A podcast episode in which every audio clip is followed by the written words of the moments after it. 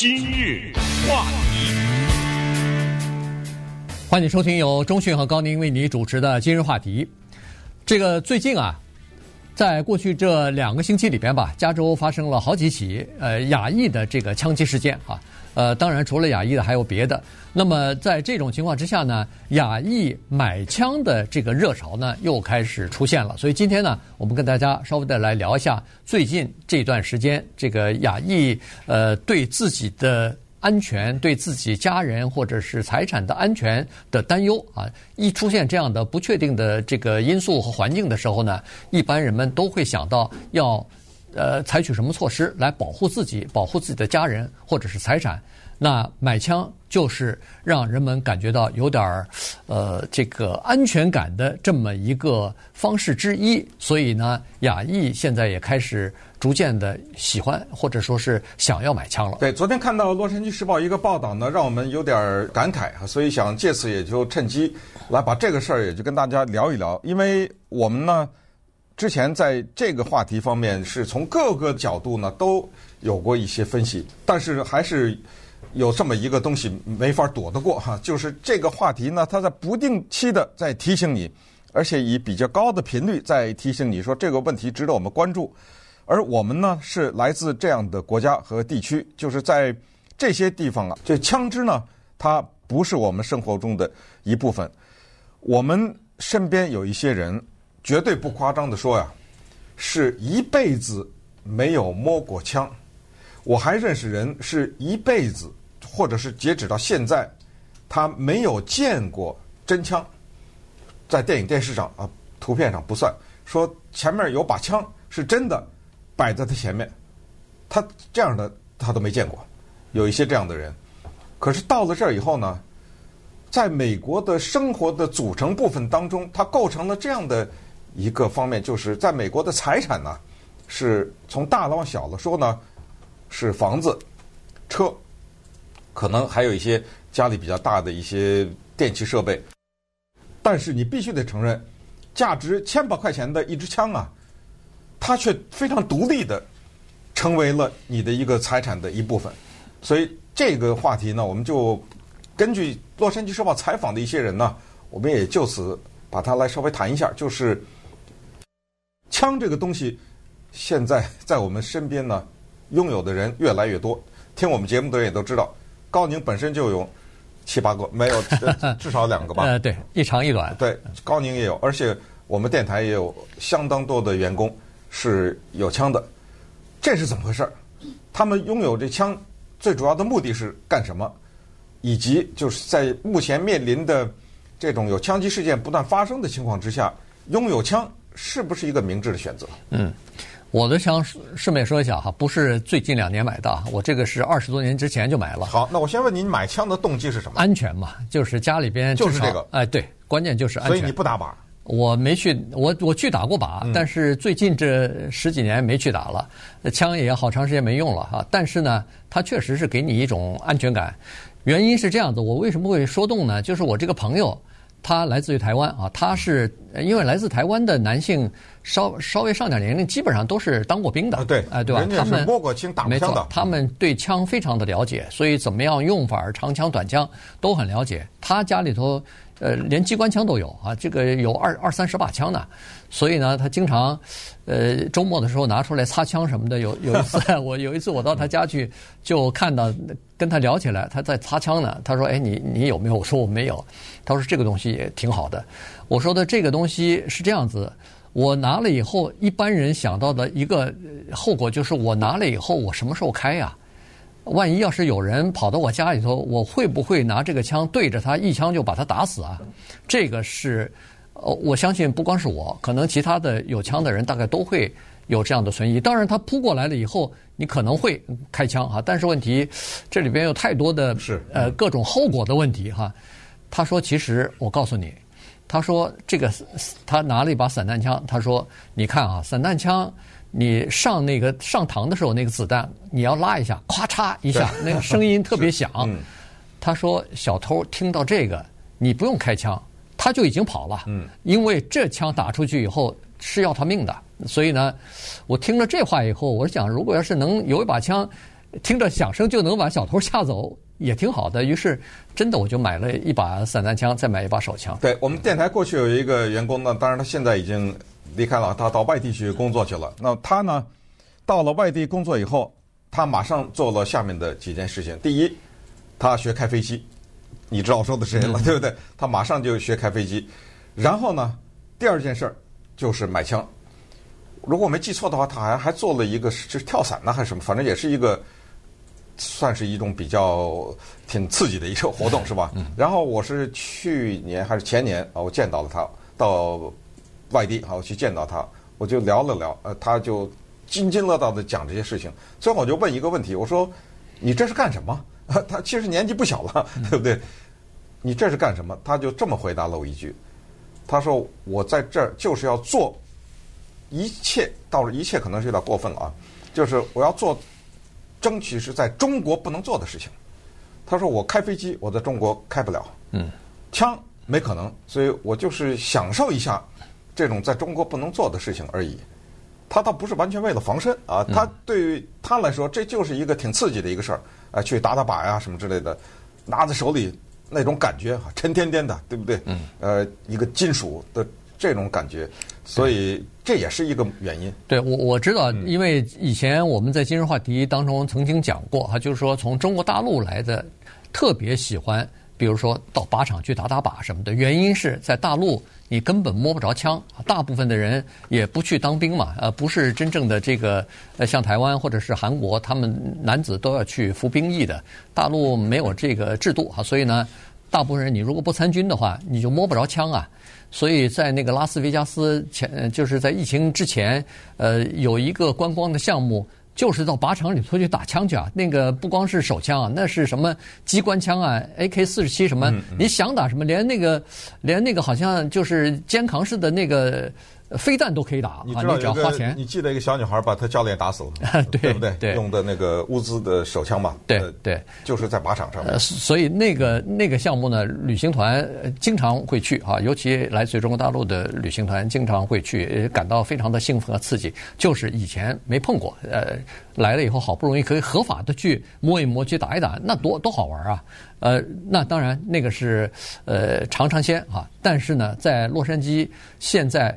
其实不光是洛杉矶了，在整个美国，相信亚裔呢，在最近这个呃疫情开始以后哈，在全国范围之内的这个针对亚裔的这个，比如说仇恨犯罪啊、暴力犯罪啊，呃，逐渐的增加了，歧视方面也逐渐的明显开来了。所以亚裔感觉到自己真的是处于一种叫做有的时候感觉到这个呃四周的人不太友好了哈。在这种情况之下呢，呃。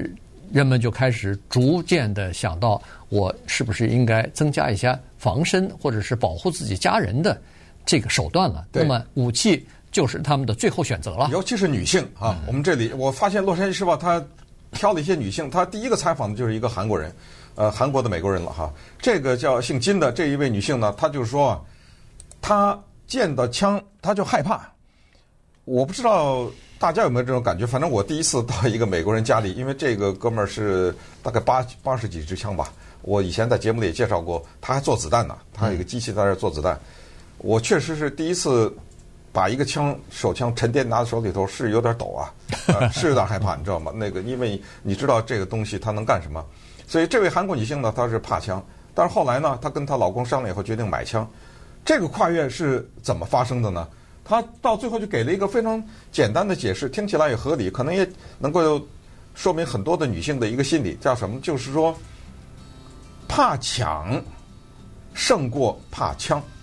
对，听明白了吧？对，因为觉得这世道啊不安全了，那么怕家里被抢，我对抢我害怕，枪我也害怕，但是怕抢更大。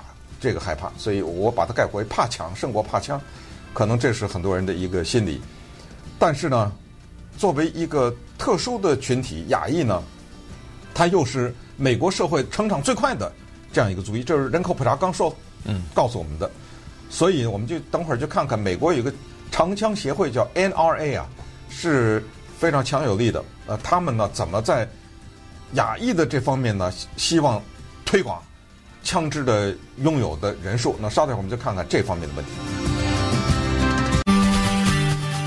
今日话题，欢迎您继续收听由钟迅和高宁为您主持的今日话题。这段时间跟大家讲的呢是亚裔啊，在美国的这个亚裔呢，现在买枪的人越来越多了啊，因为整个的这个环境啊，呃，让人感觉到。更不安全了，所以要买枪防防身啊，要保护自己或者是家人。呃，根据这有这么几组数据啊，我们应该稍微的了解一下。刚才说过了，亚裔在人口普查当中呢，是说最近也这个这过去的这十年里边，亚裔是人口增长最快的一个族裔。但是呢，亚裔是美国拥有枪支比例最低的一个族裔，呃，至至少是之一啊。所以呢。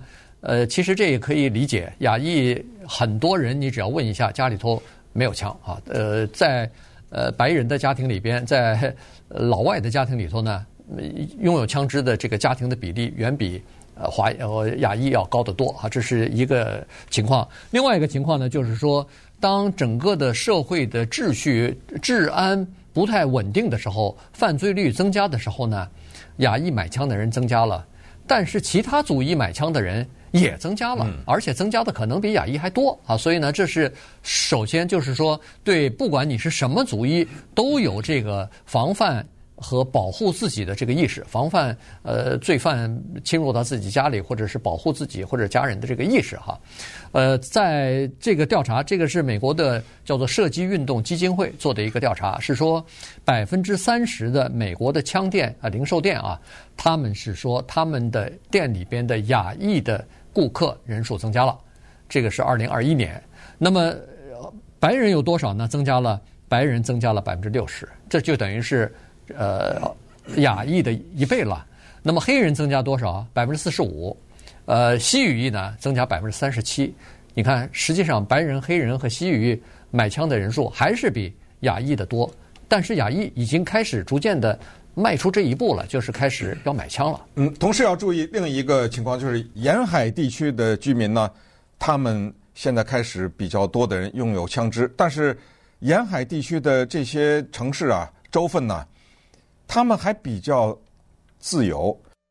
那么，就拿我们加州来说吧，大家也都知道，加州是全美国在枪支管制方面应该是最严厉的一个州了。嗯，恨不得恨不得没有之一啊，是这么一个严厉的州。所以呢，他的代表这个州的选民的这个州长啊，他是在这方面是相当不手软的，而且相当直言不讳的。这蒙氏的枪击事件发生以后，他来了，到这儿来了一趟，他直接他就说了，就是上个礼拜啊，嗯，他说美国宪法的第二修正案现在已经变成了一个叫杀人和自杀协议。干脆就是目标直指第二二修正案了，也别什么枪支什么禁枪啊，或者某一些枪支，马上他就已经把话说到了这样的一个程度。然后呢，也是他人站在蒙市的街上，他说了，他说我知道呢，亚裔啊有一个比其他族裔更独特的地方。他说首先呢，他说为什么这些人在开始买枪呢？因为疫情啊给他们造成了压力。好，这个不是独特的，对不对？这个是。疫情给所有的民众都造成了压力。他说：“但是呢，社会整体对这一个群体的尊重不够。第一，他说第二呢，对他们的感激程度或者对他们的一种呃对社会的贡献理解不受重视呗，不受重视。这是第二个。第三个呢，就是在社会资源分配方面，他们获得的比较少。这话说的，你仔细想想，有有点道理，是这样的。”说实话，你要在美国你是赤贫的话，还行了，你知道吗？有很多机构啊，有很多社会的福利啊等等，还是照顾你的。你那种不上不下的这种地方呢，你的资源反而就政府提供的比较少。他说，就在这种情况之下，突然之间啊，现在连续的发生都是这个族裔的人有大规模杀伤的这个情况呢。他说，这个确实可以理解，就刺激了亚裔的买枪。嗯。但是呢，他也批评像 Fox 啊，像这个呃什么全国的那个长枪协会啊，哎，对他们的这种宣传啊，他他是说，呃，这些机构和这个新闻 就是 Fox News 啊什么的，说是这个利用犯罪率上升，利用呃人们对移民的这个恐惧，或者说是对呃治安问题的这个恐惧呢，来销售枪支啊。他说这个呃这个那个 Newsom 嘛，呃，他是。人在是处在恐惧状态的时候，他就让你买什么买什么，没错，对不对？因为就是你生病的时候，说让你吃什么药，啊，你就说这是我说这个偏方，你说那个有用，呃，吃啊，对不对？病急乱投医嘛，呃，就是这么个情况。那么当然了，枪支行业呢？他们也看准了这个机会啊，也就是说，在目前就呃我说的目前就是过去这两三年里边哈，就是新冠疫情开始以后呢，整个的亚裔呢是受在一种呃受歧视或者说是针对性的这个呃仇恨犯罪的呃包围之中啊，所以呢呃感觉到自己的不安全感啊更加增强了。于是，在这种情况之下。呃，枪支行业就开始在各种各样的枪支的广告当中、杂志当中，甚至你到这个网上去看的话，它在这个封面上，在这个宣传的呃刊物当中，在宣传的这个资料当中，你都可以看到不同族裔的面孔，包括亚裔的面孔，逐渐的越来越频繁的出现在这个这些这个呃销售的这个宣传资料上了哈。所以呢。呃，这个就是实际上呢，他们已经开始注意到说，亚裔是一个呃还有待开发的一个市场，可能会越来越多人逐渐的会购买枪支，哎，于是这一波这个这个买枪潮呢，刚好也就是在他们的这个整个的市场的行销当中了。是，那对于枪店来说呢，他们的接触到啊，这个是最直接的啊，他们在第一线嘛，他知道什么人进来买什么枪。对不对？大概是什么价位的？他知道的最清楚。对于很多的枪店老板来说呢，他们说啊，说买枪不买枪这个事儿啊，其实已经不是最大的问题了。现在的重点是放在要那个持枪证了，嗯，都已经向那儿转移了。说实话，枪店啊，就像是我们开车行驶在大街上看到道路两旁的所有的商店一样。你进去买杯饮料，对不对？呃，你进去超市买个什么东西，到了一个商店你买件衣服什么之类的，枪不就是这些东西之一吗？那个店门不就开着的吗？没有说不让你进啊，对不对？没有说必须得符合什么什么样的条件才怎么怎么样，它就是一个大门敞开着呢，你进去吧。那货架上、货柜子上后前面、后面摆着枪啊、子弹，就是摆着，掏钱、刷卡就买吧，对不对？这是个非常。并不是那么一个大的一个事情，只要这个社会啊给人一种不安定的这种感觉的话，那么人就会走进去，或者在他们家里的饭桌的谈话的当中，这个就会变成一个话题，来从要不要买，到最后变成是买什么 枪，对不对？然后再最后就是要不要得这个持枪证。那在加州呢，你这个枪。是不可以带出去的。咱们之前讲过，是现在是在德州是吧？嗯，就可以了，不需要持，恨不得连持枪证都不需要了。在加州呢，你要把一个枪挎在腰上，从你家门口迈出去这一步，这完了啊！这马上就要你有没有这个持枪证呢？就直接影响到你是不是犯法。所以你要申请这个。现在这个申请的人数在加州是骤增啊。嗯，但是在加州。呃，获得持枪证的这个批准啊，好像挺难的，非常难，对，不是很容易，所以大部分人的人都都没有哈。当然，除非你是特殊的工作或者执法单位的的，在当过警察什么的，那可能。比较容易申请哈，法官啊什么的，呃，除此之外，有的时候你就没有办法申请到。所以大部分的在美，在这个加州啊，你买了枪，大部分的人基本上也都是放在家里边，呃，防止歹徒闯入到家里头来使用的啊。你带到街上是不可能。但是你这个这个道理，你想到蒙氏跳舞的那些人和北加州在蘑菇农场里那些人，嗯，咱们就这么想说，这些人家家都有枪，有什么用呢？对，对不对？对，你没有这个。你在公哎，你在公共场所的时候没有持枪的嗯持枪证或者很少的话，那当然就阻止不了这个外边的这种。同时，就算有持枪证，说今天晚上咱们去跳舞去，揣把枪，嗯，你说是吧？呃，那可能在德克萨斯，在佛罗里达，那舞厅里头一百个人，可能五十个人身上有枪啊，有有可能是这样的情况。揣着个枪在那跳舞啊，是吧？你说，所以这事情啊，它就是这么交织在一起的，你知道吗？对，这这个呢，就是说，呃。有人认为说，你有了枪，大家都持了枪，反而更容易造成。刚才那个呃，Gavin Newsom 就是加州的州长，不就是这么认为吗？他认为说，有了枪以后，呃，反而死亡的人数更多了啊，也还不是更少，因为大家都容易拿起枪来，不就开始那开始打的话，那别人有枪也掏出来打，那不是就更这个造成的死亡人数就更多了哈。但是有人认为说，哎，坏人有枪，我们好人没枪也不行啊。所以你看，这个就是。两种不同的这个立场吧，至少是在持枪方面的不同立场。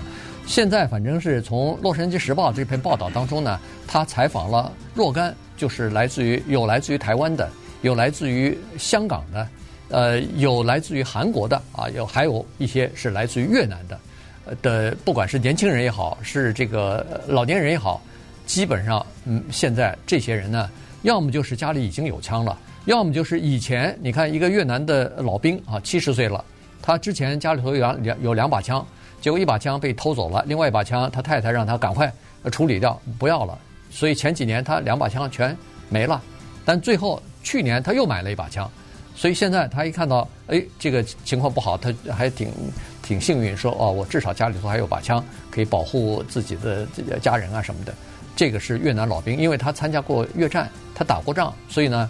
他知道枪怎么使用，有好些年轻的，比如说包括来自于台湾的、来自于香港的，那这些人就是第一次买枪啊，所以呢，他们就是现在已经开始琢磨着去了两三家呃枪店了，去呃比比价钱啊，看看什么样的型号、什么样的枪呃更适合于他们啊等等。那么现在更多的是大家都在询问怎么样可以申请到持枪许可证。